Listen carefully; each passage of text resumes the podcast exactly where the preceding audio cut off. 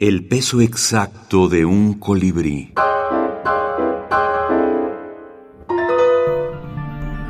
Libros de la minificción. La saga del viajero del tiempo. Alberto Chimal. El viajero del tiempo puede oler el pasado de las grandes palabras. Fe, democracia, avance. Dice que es como carne quemada y flores y polvo. ¿Pero quién es el viajero del tiempo? Un pasaporte del viajero del tiempo lo acredita como ciudadano de un país que todavía no existe y nadie, nadie recordará cuando desaparezca.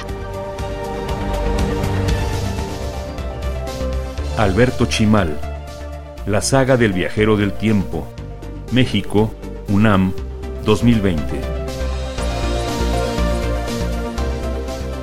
Yo creo que la, denominación de ciencia ficción se queda un poco corta, porque la ciencia ficción en principio se suponía que hablaba de lo posible pero todavía no alcanzable.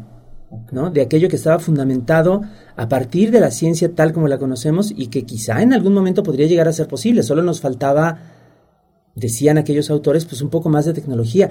Pero a lo mejor lo que nosotros entendemos como viaje en el tiempo no puede ser posible. Aunque esté descrito en términos aparentemente racionales, a lo mejor no es posible y por lo tanto está en alguna otra parte. Habría que ponerle alguna otra denominación. Se queda con la denominación de ciencia ficción porque estas, estas cosas se hacen de manera muy azarosa y caótica, ¿no? Están, están en algún lugar entre la publicidad y la, y, la, y el estudio académico, y entonces todo, todo está un poco torcido y todos estos nombres están un poco eh, dudosamente utilizados. Pero bueno, dentro de, de, la denominación tal como queda, la base pues de, de, esta, de estas historias y de, y de, esta versión que hay ahora en libro, pues obviamente sí es algo que se llama tradicionalmente ciencia ficción.